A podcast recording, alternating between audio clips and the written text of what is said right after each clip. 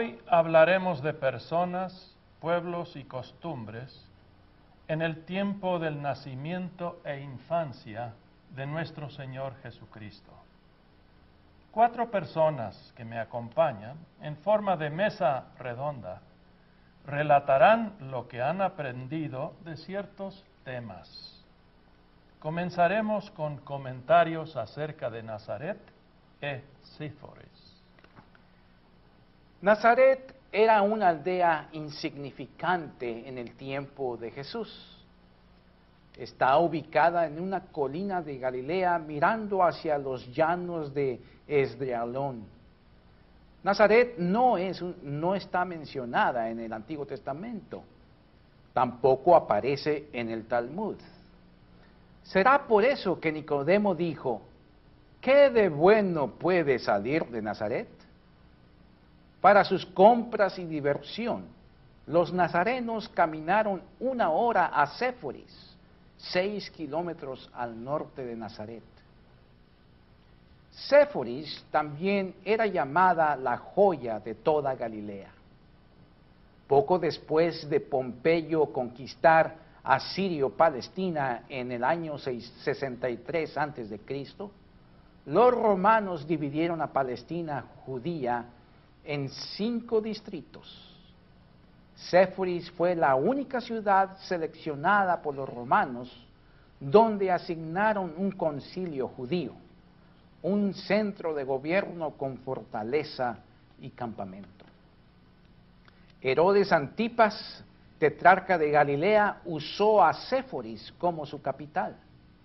Vivió allí hasta el año 20 cuando se trasladó a la nueva capital recién construida en la ribera del lago de Galilea, ciudad llamada Tiberias.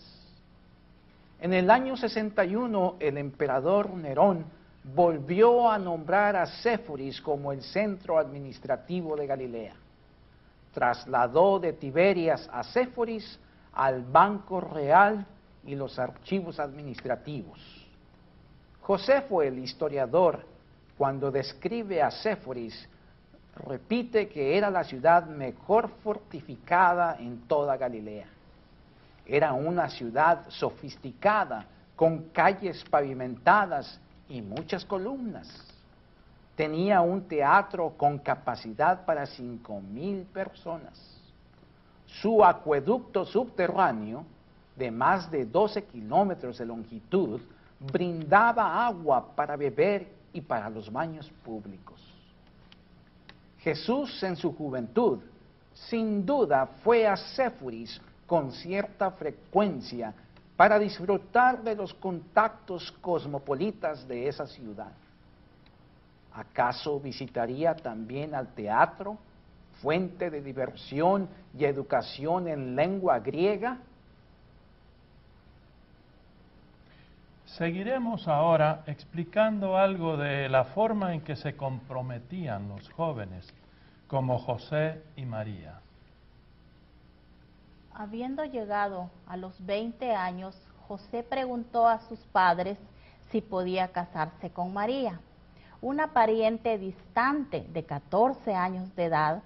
Antes de responderle, los padres conversaron entre sí, evaluando la ascendencia de María y los recursos de su familia.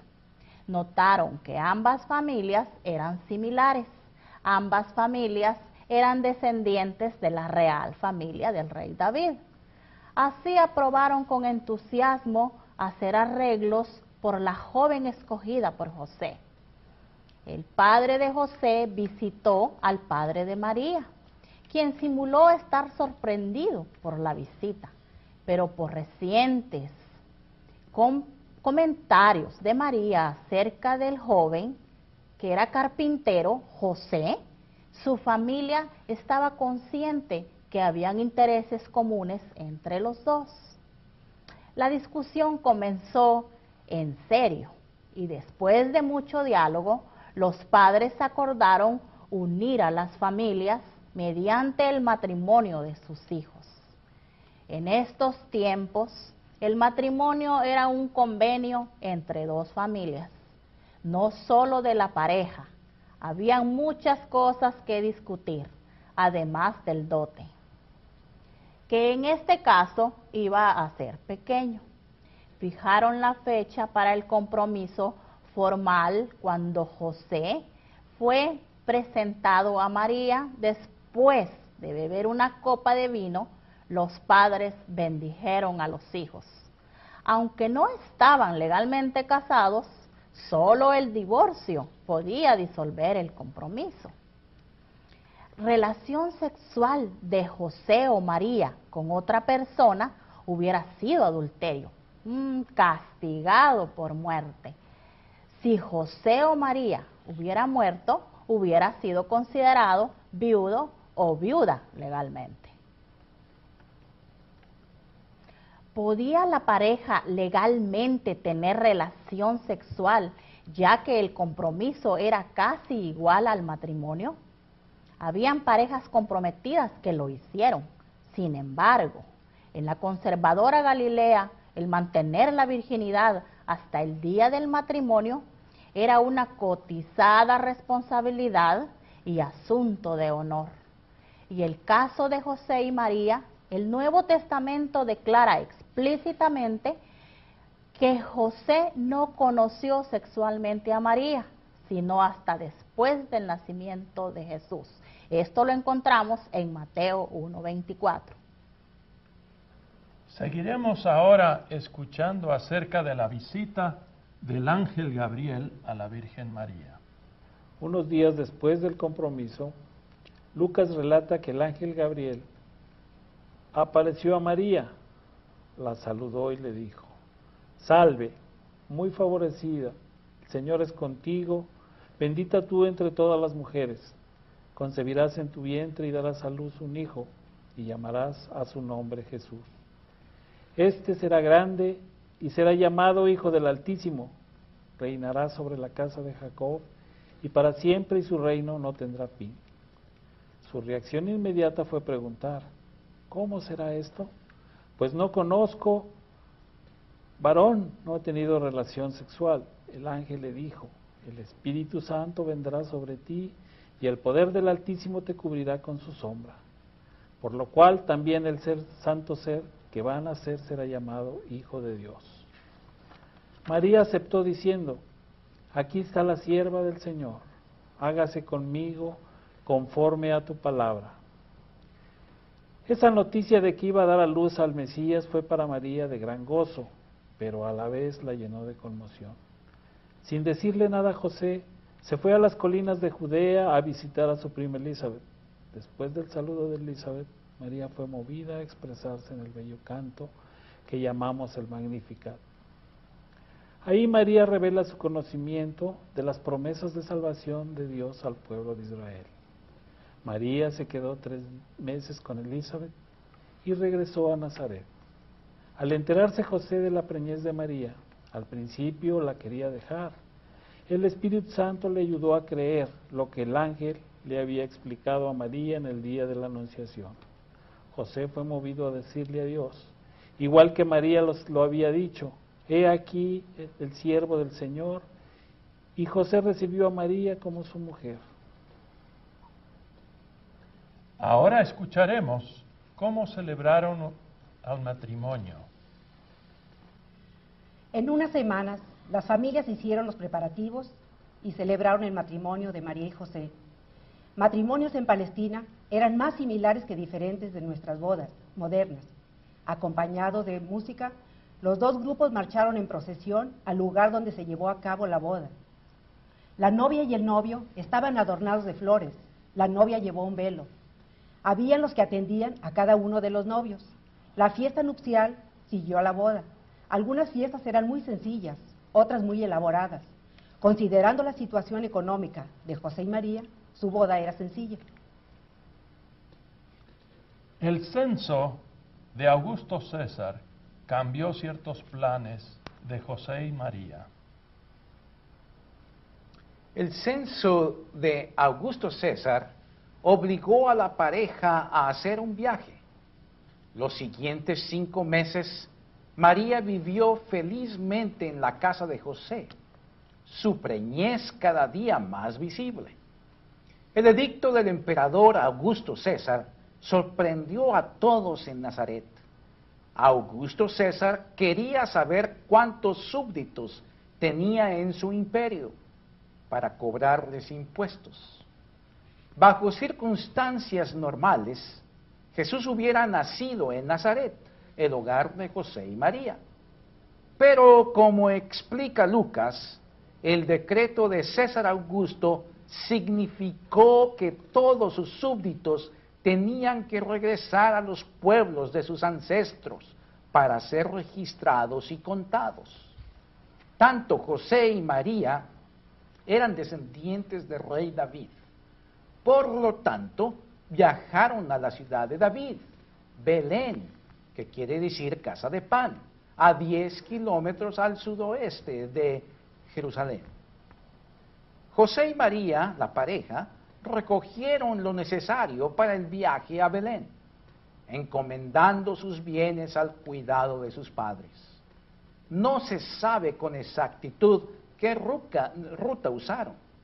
Bien podía haber sido la ruta central por los valles de Samaria, que era la más corta y directa, de unos 100 kilómetros aproximadamente. Si el piadoso José quería evitar contacto con los samaritanos o quería proteger a María del frío de las montañas, podía usar la ruta por el valle de Esdrealón, a lo largo del río Jordán, hasta Jericó, y entonces subir a Jerusalén y Belén. Ahora escucharemos algunos detalles acerca del nacimiento de Jesús. Las casas de los parientes en Belén estaban llenos de familiares que habían llegado primero. Tampoco hallaron albergue en el mesón. Cuando había llegado el momento del nacimiento, agradecidos aceptaron la oferta de una cueva, compartiendo con animales domésticos. Nadie asistió a María durante el parto, ni aún José, porque le era prohibido a los esposos servir de partero. Mujeres de Palestina se sintieron orgullosas de dar a luz a solas, cuando no había parteras en ese momento. Lucas sencillamente relata, María dio a luz a su hijo primogénito, lo envolvió en pañales y lo puso en el pesebre. Eventualmente, un pariente en Belén ofreció a la familia un cuarto, pues al llegar los magos del oriente, la Santa Familia estaba viviendo en una casa. Mateo 2.11 nos relata esto. En esos tiempos, el nacimiento era algo peculiarmente público, especialmente el nacimiento de un varón. Era un tiempo de gran celebración en el vecindario y una ocasión de fiesta para parientes y amigos quienes se reunieron para ver y bendecir al infante recién nacido. Pero como José y María estaban lejos de sus padres y parientes, que eran más los más cercanos, la celebración en Belén sin duda era muy sencilla. Extrañamente, los únicos visitantes en la noche del nacimiento mencionados en el Nuevo Testamento eran unos pastores de rebaños. Escucharemos ahora algunos comentarios acerca de estos pastores. Algunos comentaristas les ha parecido incongruente que los pastores que visitaron al niño Jesús sean esos sucios, mugrientos individuos esta clase de pastores eran los que enfurecieron a los rabinos por su cruda forma de vida, por su extendida ausencia de la sinagoga, por su incumplimiento de las leyes de purificación. Por lo tanto, comentaristas han tratado de elevar el rango de estos pastores, diciendo que los pastores que visitaron a Jesús no eran de la clase nómada, pero eran pastores especiales los que guardaban el rebaño oficial destinado para los sacrificios en el templo de Jerusalén. Por lo tanto, eran litúrgicamente limpios y puros. Si eso es o no la verdad, no nos debe preocupar para la historia de Navidad. No es necesario cambiar la clase de pastores. tampoco el tipo de rebaño que cuidaba, porque los pastores en Lucas representaron al palestino común, al obrero, trabajando el turno de la noche. Ser pastor de ganado es una de las más antigua e importante profesión entre los hebreos. Cuando José en Egipto presentó a su padre y sus hermanos al faraón, los introdujo como pastores de ovejas, hombres, ganaderos, aunque en Egipto tales oficios eran una abominación y una vergüenza. Ahora escucharemos el relato del ángel y del coro de los ángeles que recibieron al Señor. A través de la historia del Antiguo Testamento, ángeles buenos son seres celestiales. Su gran servicio es comunicar mensajes de Dios a seres humanos. Ya hemos oído en esta lección que la Virgen María oyó del ángel Gabriel que ella era la escogida de Dios para dar a luz a Jesús. Un ángel explicó a José que el niño concebido en María era por obra del Espíritu Santo, motivándole a aceptar a María como su mujer. Ahora, nueve meses después, con un mensaje especial, Dios envía a un ángel a esos pastores. Fueron rodeados de gran resplandor y tuvieron miedo. El ángel les dijo, no tengan miedo, porque os doy buenas nuevas de gran gozo para todo el pueblo. Ha nacido hoy en la ciudad de David un Salvador, que es Cristo el Señor. Esto os servirá de señal. Hallaréis al niño envuelto en pañales, acostado en un pesebre. De repente apareció con el ángel una multitud de ángeles que alababan a Dios y decían, Gloria a Dios en las alturas y en la tierra paz, buena voluntad para con los hombres. Estos pastores hallaron a María y José y al niño, y al ver al niño, informaron lo que el ángel les había contado del niño. Regresando al campo, le contaron a todos en el camino la feliz noticia del Salvador. Fueron los primeros evangelistas.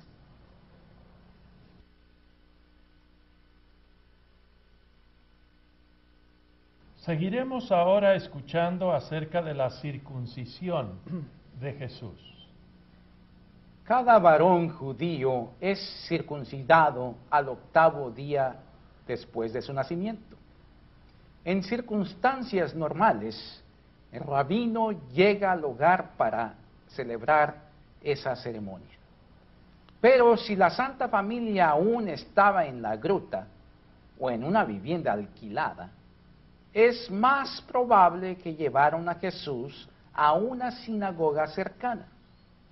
El rabino le hubiera permitido a José participar en el rito si le hubiera pedido permiso.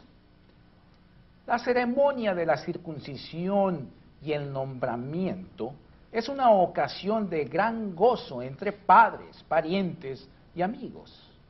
En el caso de la circuncisión de Jesús, el número presente sería muy reducido. Probablemente solo José, María y el oficiante. El rito consiste en cortar el prepucio del pene mientras el niño recibe su nombre. En hebreo su nombre es Josué, que significa Dios salva o Dios es salvación. El nombre griego Jesús es el nombre preferido hasta hoy. Por pocos días el niño se sentía algo incómodo seguramente. Para Jesús fue el primer sufrimiento con derramamiento de sangre. Sufrir por el mundo era parte íntegra de la vida del Salvador del mundo. Seguiremos ahora con la presentación que hicieron del niño en el templo. Después de 40 días, Jesús acompañó a sus padres en un viaje más largo a Jerusalén, unas seis millas o diez kilómetros. Según la ley de Moisés, cada mujer debía ser purificada después del alumbramiento. Al nacer una niña se hacía a los 80 días, para un varón después de 40 días. El bellísimo templo en Jerusalén estaba casi terminado, brillaba como una joya. Dejando el burrico en el lugar señalado, subieron las escaleras a una esplanada redonda de columnas y verjas.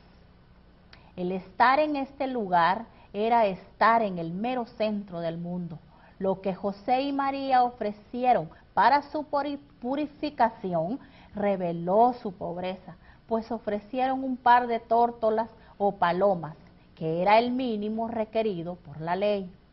Al mismo tiempo ofrecieron formalmente al niño Jesús a Dios en cumplimiento de Éxodo.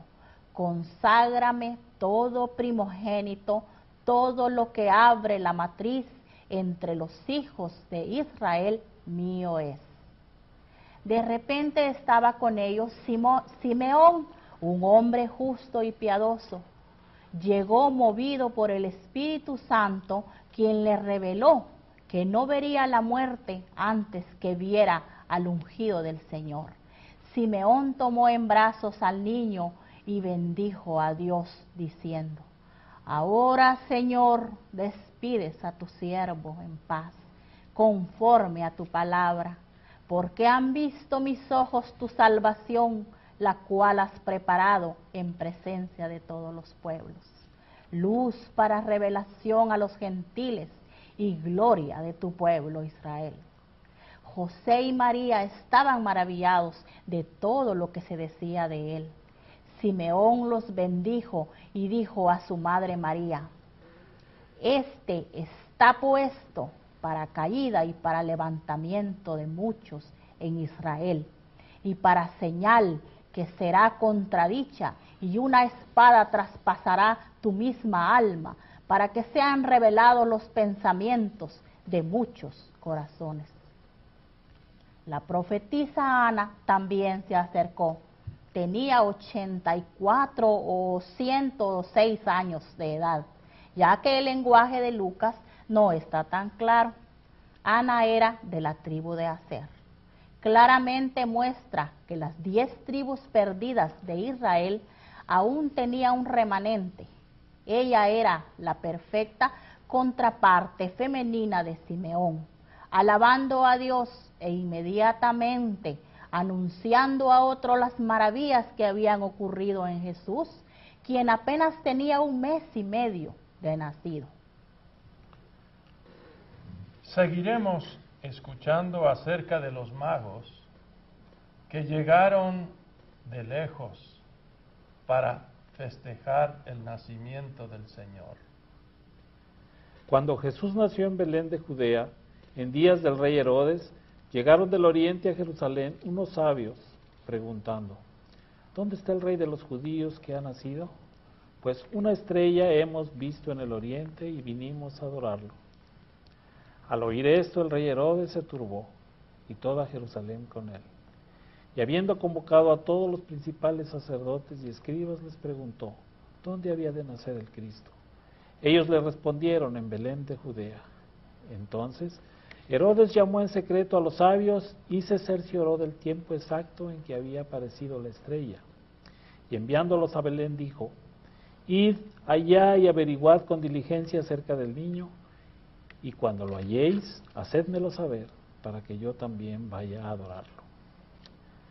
Revisemos la expresión común, tres reyes magos. Un mago no era rey, sino hombre, sabio. Dos, la escritura no dice cuántos magos llegaron. Una tradición sugiere que eran doce, con nombres como Gaspar, Melchor y Baltasar, cuyas edades oscilaban de 60, 40, 20 años. También dicen que eran de diversas razas. Se señalan a Mesopotamia y Persia, los lugares de origen. Magos formaron una anciana y poderosa casta en la región de los medos y los persas. Esos sabios bien educados eran especialistas en medicina, religión, astronomía, astrología, adivinación y magia. Eventualmente se extendieron a gran parte del mundo oriental. Como en toda profesión hay buenos y malos, dependiendo si se mantienen al día en las ciencias y prácticas el hecho que magos gentiles adoraron en forma y espíritu similar a los pastores judíos en una anticipación de la extensión universal del cristianismo. Así se cumplió lo que predijo Isaías. Andarán las naciones a tu luz y los reyes al resplandor de tu amanecer. La referencia a reyes aquí es a los que creyeron después de la visita de los magos. Se nos explicará ahora los regalos que trajeron al niño Jesús. Sabios orientales conocían las creencias hebreas, ya que colonias hebreas vivieron en Babilonia. Los hebreos estaban esperando una estrella como señal del nacimiento del Mesías, tanto que también falsos mesías como Bar Kochba por el año 135 DC trató de aprovecharse de ese pasaje bíblico llamándose Hijo de la Estrella. La escena de los magos, ricamente vestidos, hincados, adorando al tierno bebé Jesús, dándole a él sus suntuosos regalos en muy humildes circunstancias, se ha grabado en la imaginación mundial. Es un estudio de contrastes. Los regalos de los magos son interpretados simbólicamente. Con el oro se reconoció la realeza de Jesús. Al regalarse el incienso, lo reconocían como un profeta. El incienso consistía en pequeñas perlitas blancas molidas en un polvillo. Al ser quemado, se elevaba una fragancia como bálsamo que llenó el lugar. La mirra, otra resina aromática de color anaranjado, simbolizaba su sacerdocio y sacrificio.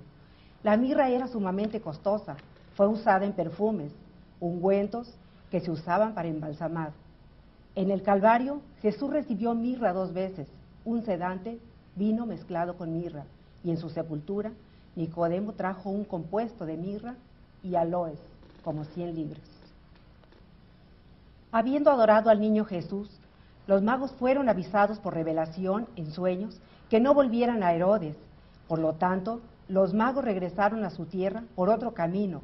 Herodes, muy molesto, buscó la manera de desquitarse.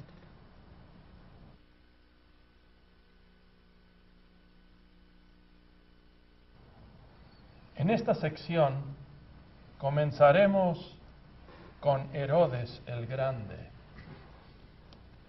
Qué formidable personaje fue el último gran rey. Herodes no tenía sangre judía pura, sino era un edomita descendiente de Esaú. Herodes, hombre astuto y violento, eliminó a todo pretendiente al trono fue un aliado de los patrones e invasores romanos. Fue hábil general, sagaz político, excelente administrador. Llegó a engrandecer al reino, no cabe duda, extendiendo sus límites hasta ser igual al reino de Salomón. Hombre de magnífica hospitalidad, reconocido por sus obras muy suntuosas por toda Palestina, construyó acueductos, templos, anfiteatros y palacios. Comenzó la reconstrucción del templo de Jerusalén para su protección y la construcción de las fortalezas de Masada y Herodión. Pero su propia corte era un nido de intrigas. En el ardor de celos dio órdenes de ejecutar a su bellísima Mariana. Ahogó al supremo sacerdote, hermano de ella. Mató a varios de sus hijos, aspirantes legítimos al reino. Es asombroso que Herodes, severamente enfermo, muriera de causas naturales en la fortaleza Herodión, después de haber gobernado por tres décadas. No debe extrañar cuando Mateo escribe que Herodes dio órdenes de matar a todos los niños varones en Belén y sus alrededores de dos años de edad para abajo. Tan increíblemente cruel fue esa matanza de los inocentes que algunos eruditos han cuestionado esa parte de la historia de la Navidad, sugiriendo que nada similar había ocurrido. Pero los que conocen los anteriores crímenes de Herodes aceptan que por su orden lamentablemente murieron por lo menos unos 24 niños inocentes. Después de cambiar tres veces su último testamento, falló en su intento de suicidarse en la primavera del año 4 antes de Cristo, se enfermó de una asquerosa enfermedad que ulceró su sistema digestivo, inflando su abdomen, pudriendo sus partes privadas y bloqueando su respiración. Sufriendo dolores indecibles, Herodes murió convulsionado de fiebre.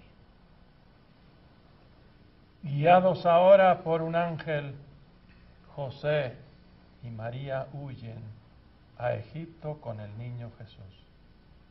Advertido por el ángel de las criminales intenciones de Herodes, José llevó al niño a Egipto sin esperar la aurora. José despertó a María, quien envolvió al niño, y sentada sobre un burrico salieron encaminados a Egipto. Qué interesante que el niño Jesús halló refugio en Egipto, el lugar donde sus antepasados eran esclavos. El Nuevo Testamento no nos dice qué ruta usaron. La ruta común de, la, ruta común de Belén a Egipto es pasar por Hebrón a Gaza. Si cada día anduvieron unas 20 millas o 30 kilómetros, la Sagrada Familia llegó a Egipto en 10 días. Según Paul Meyer, en su libro The First Christmas, dice donde el Nuevo Testamento calla acerca de la ruta que tomaron.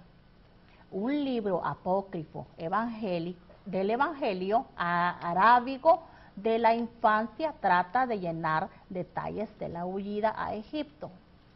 Un relato cuenta cómo José y María fueron asaltados por ladrones en la vía de Sinaí pero estos no hallaron nada de valor para quitarle a esa, a esa pobre pareja. Teniendo piedad de ellos, los bandidos le dieron provisiones y los dejaron seguir su viaje.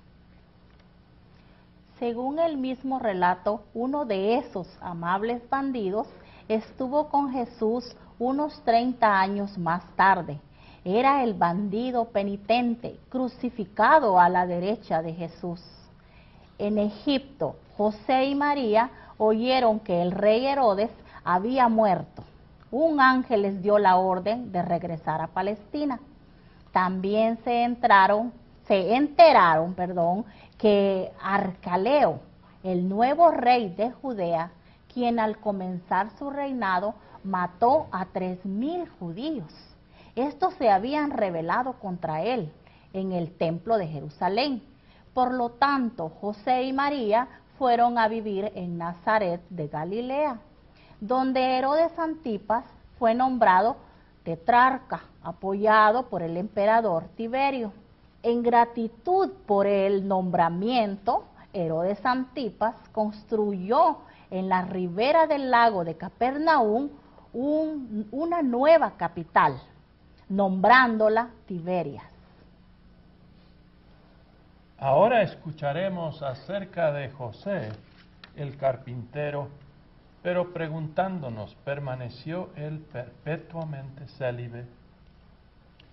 José y María en una de las, es una de las parejas más famosas de la historia. María fue la Virgen Madre de Jesús. José era el padrastro de Jesús, pues según la teología bíblica, Jesús fue concebido por obra del Espíritu Santo. Mateo indica que José no era el padre, pues no tuvo relación, sexual con María antes del nacimiento de Jesús. Y después del nacimiento, considerando que la relación sexual en el matrimonio es una relación santa y pura, se cree que José tuvo relación sexual con María, su esposa. Esa relación era un acto grato y bendecido por el Padre Celestial. En varias ocasiones las escrituras hablan de hermanos y hermanas de Jesús. Nuevamente hay los que dicen que eran hijos de José de un matrimonio previo. Otros dicen que eran primos, hijos de una hermana difunta, criados por José y María. Más y más dicen que José y María tuvieron hijos. Marcos los nombra, Jacobo, José, Judas y Simón. Y añade, ¿No están también aquí con nosotros sus hermanas? Sin mencionar sus nombres, la Biblia declara que hijos procreados en el matrimonio son una bendición. Son frutos de esa santa y pura unión entre hombre y mujer. que nadie declare impuro o pecaminoso lo que Dios declara santo. La Biblia menciona el celibato en diversas circunstancias, pero nunca como una obra con la que uno obtiene favores de Dios. Jamás dice la Biblia que los casados son menos santos que los célibes. Tampoco dice que los célibes son más santos que los casados. Ser célibe es un don, estar felizmente casado es un regalo. Por último, preguntaremos acerca de María siempre virgen y si fue concebida sin pecado. María ocupa un lugar muy especial en la historia de la religión. Tanto los católicos romanos, los ortodoxos y los protestantes estamos de acuerdo en la, predicción, de María en el Magnificat al decir, desde ahora me dirán, bienaventurada a todas las generaciones. Lo hacen oralmente, en pinturas, esculturas, en himnos, versos, oraciones y en todo medio de comunicación declarando que la Virgen María es la madre de nuestro Señor Jesucristo. Así debe ser. Pero al decir más de lo que las escrituras dicen, uno cae en error. El catolicismo romano, la Iglesia Oriental Ortodoxa y algunos protestantes, inclusive Martín Lutero, tratando de enaltecer a María, declaran su perpetua virginidad. Esa creencia en sí no es un pecado, pero la mayoría de los luteranos, sin faltarle, faltarle respeto a María, no están de acuerdo con esa tesis, aceptando que tuvo hijos e hijas. Grande fue la sorpresa, hasta un horror, que 1900 años después del nacimiento de Jesús, la Iglesia Católica Romana declaró en 1854 que María había nacido sin pecado y que ella fue concebida inmaculadamente. Mayor horror fue el dogma en 1950, cuando la misma iglesia declaró la asunción corporal de María al cielo. Por no haber base alguna en el Nuevo Testamento, protestantes no aceptan esos dogmas. Diferente de José, quien después del relato de Jesús en el templo ya no es mencionado en las páginas bíblicas, María aparece en varios episodios importantes en el ministerio público de Jesús. Muestran a una mujer de sensibilidad espiritual, lealtad, aun en tiempos cuando ella, igual que los discípulos, no siempre entendió la sagrada misión de su Hijo Jesús. Sin embargo, durante la crucifixión en el Calvario, ella estaba presente afligida pero sumisa, aceptando que Jesús la encomendara al cuidado de su discípulo Juan.